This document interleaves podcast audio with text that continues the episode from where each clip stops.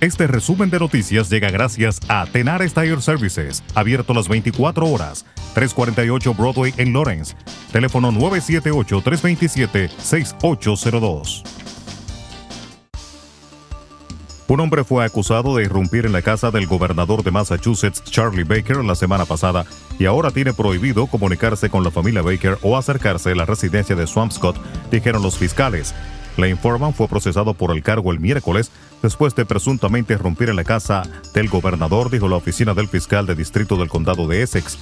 La fianza de Foreman se fijó en 5 mil dólares y además de que se le ordenó mantenerse alejado de la familia Baker, se le entregó un rastreador GPS para asegurarse de que se mantuviera alejado de la casa del gobernador y la calle en la que ésta se encuentra. La casa de Baker ha sido escenario de múltiples protestas durante la pandemia de coronavirus, ya que los residentes de Massachusetts se han manifestado contra las medidas de distanciamiento social que implementó para mantener a las personas a salvo de la enfermedad. En Nueva York, el alcalde Bill de Blasio negó la mañana de este miércoles que el retiro del jefe del Departamento de Policía de la ciudad de Nueva York, el dominicano Fausto Pichardo, fuera originado por problemas y discusiones entre ambos y afirmó que su salida se debe a motivos personales y familiares. Di Blasio calificó como falsa la información suministrada por los medios de comunicación, indicando que los datos que se han dado no son reales y que por lo tanto no reflejan la realidad de lo que él y el policía dominicano conversaron. Di Blasio dijo que trataron de disuadir a Pichardo de su decisión de retirarse, pero que éste aseguró que fue una decisión personal.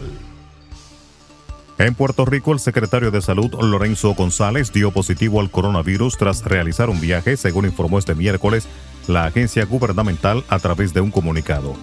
La confirmación del positivo del titular de salud llega el día en que su departamento informó de que el número de fallecidos a consecuencia de COVID-19 en la isla era hasta ese momento de 742 personas.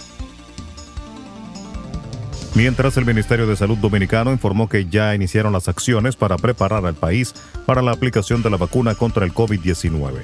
De acuerdo a Salud Pública, una vez las vacunas estén disponibles, se vacunarán en primer lugar todas las personas que trabajan en el servicio sanitario, los adultos mayores y las personas con comorbilidades.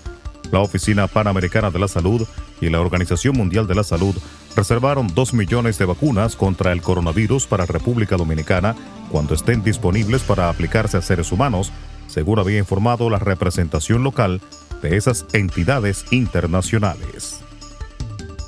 Resumen de noticias. La verdad en acción. Jorge Auden. Conduzca seguro confiando el cuidado de sus ruedas a Tenares Tire Services, abierto las 24 horas, los 7 días de la semana.